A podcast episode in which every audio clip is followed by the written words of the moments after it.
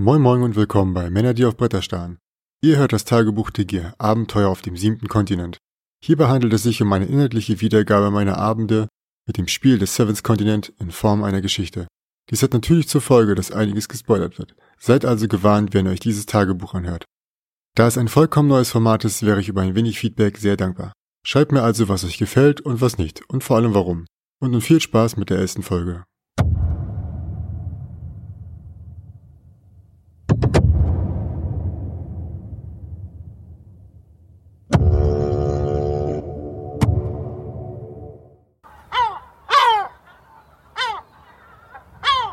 Die durchdringenden Schreie einiger Möwen rissen mich heute aus einem tiefen Schlaf.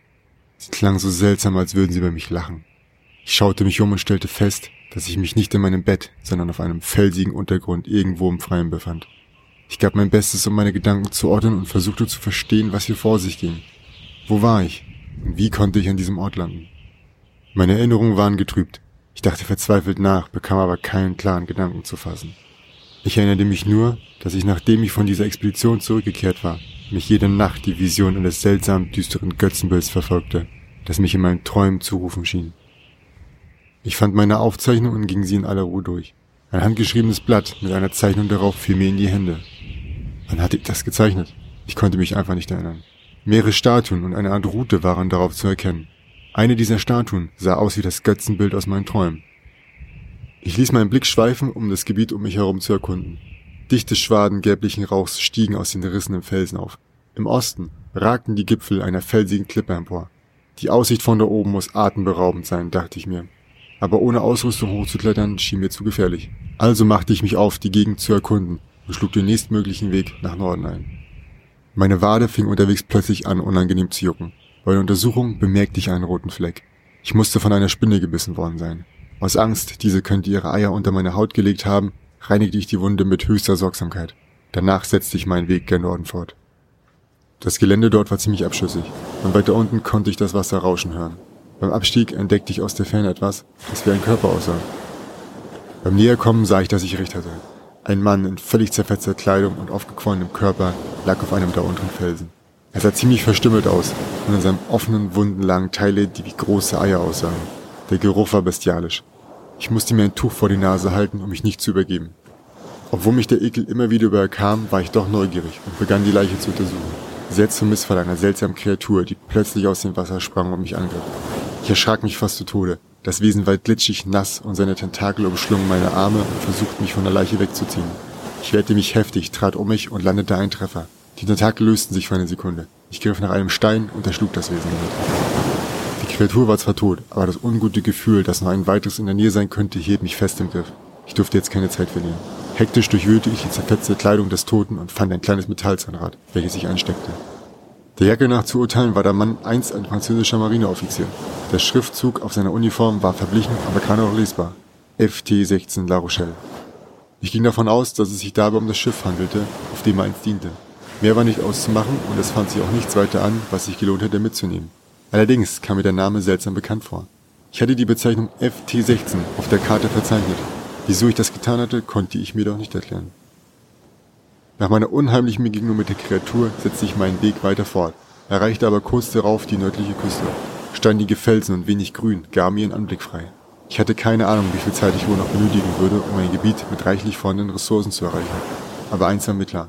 Würde ich hier bleiben, stände mir der sichere Hungertod bevor. Die Felsen waren unfruchtbarer Boden und gaben nicht einmal einen vernünftigen Schlafplatz her. Von hier aus ließ ich meinen Blick schweifen. Es ging nicht weiter. Ich musste umdrehen und zu meiner Ausgangsposition zurückkehren. Von dort aus würde ich eine neue Richtung einschlagen, gen Westen. Unterwegs knurrte mir zunehmend der Magen.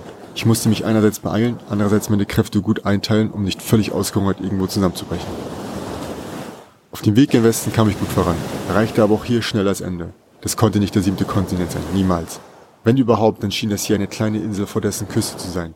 Und wie schon im Norden gab es auch hier nur unfruchtbaren Boden. Die einzige Vegetation in meiner Umgebung bestand aus roten Algen, die die Felsen wie ein dicker Teppich überzogen. Zudem sprudelten von Zeit zu Zeit gelbe Rauchschwaden aus dem Boden. Nicht weit von mir wirbelten sie um eine tote Seemöwe herum. Dem Himmel sei Dank, dachte ich, endlich Nahrung. Als ich mich hier vorsichtig näherte, zischte es plötzlich nur wenige Meter vor mir und dichter Dampf schoss aus dem Boden. Ich riss die Arme, um mein Gesicht zu schützen. Und obwohl ich nicht nah dran war, verbrannte ich meine Hände an dem heißen Dampf. Es tat weh, aber der Hunger ließ den pochenden Schmerz in den Hintergrund rücken. Ich würde wohl die roten Algen probieren müssen. Also riss ich unter großem Kraftaufwand ein Stück Seetang ab und biss hinein. Meine Zunge fing jedoch sofort an zu kribbeln. Ich spuckte alles wieder aus. Gott war das widerlich. Aber der Strang selbst könnte sich noch als nützlich erweisen. Er war flexibel und sehr fest. Ich musste ziemlich heftig daran zerren, um ihn vom Felsen zu lösen und ein Stück abzureißen. Und obwohl mich der Hunger immer stärker plagte, nahm ich ein paar Stränge mit und wickelte sie auf. Von dort aus konnte ich auch sehen, dass das Gebiet durch eine Bucht zweigeteilt war. Die See war unruhig. Auf die andere Seite zu kommen würde nicht leicht werden, also beschloss ich zunächst, den Rest der Insel zu erkunden. Nach ein paar Minuten Fußmarsch in Richtung Süden gelangte ich in ein Gebiet, in dem es keinen Rauch mehr gab. Dafür wuchsen hier Moos und sogar einige Bambusstöcke. Ich ergriff die Chance und baute mir einen Gehstock und eine Rüstung aus Bambus, welche meinen Oberkörper schützen sollte. Während ich daran saß, fiel mir eine kleine Krabbe auf, die ich erschreckt haben musste. Sie huschte in ein kleines Loch, das zwischen dem Unkraut versteckt war. Mein Blick folgte ihr, und so bemerkte ich einen Schimmer am Eingang des Loches. Ich hockte mich hin und griff in das Loch. Nachdem ich das Objekt herausgeholt hatte, staunte ich nicht schlecht, als ich feststellte, dass sich in meinen Händen ein weiteres Metallzahnrad befand. Am Strand, den ich wenig später erreichte, sah ich einige Spuren auf dem Boden. Es schien, als sei kürzlich ein kleines Tier hier gewesen. Ich beschloss, zu einem späteren Zeitpunkt hierher zurückzukehren, um mir eine Mahlzeit zu erlegen. Da die Insel in diese Richtung abermals ihr Ende fand, ging ich weiter nach Osten. Das Gebiet dort wurde wieder karger und der Fortschritt durch viele Ausstöße von kochendem Dampf behindert. Ich hatte die Insel nun beinahe vollständig umrundet, doch alles, was ich hier fand, war ein moosbelegter Unterschlupf, in dem ich mir etwas ausruhen konnte. Nach dem Nickerchen machte ich mich auf den Rückweg, um zu jagen. Nach kurzem Warten erspähte ich eine Krabbe, die wie ein Stein aussah. Sie war ziemlich köstlich, als ich sie mir über dem kurz darauf entfachten Lagerfeuer briet. So fand der Tag doch noch ein gutes Ende. Doch schon morgen werde, nein, muss ich die Durchquerung der Bucht wagen.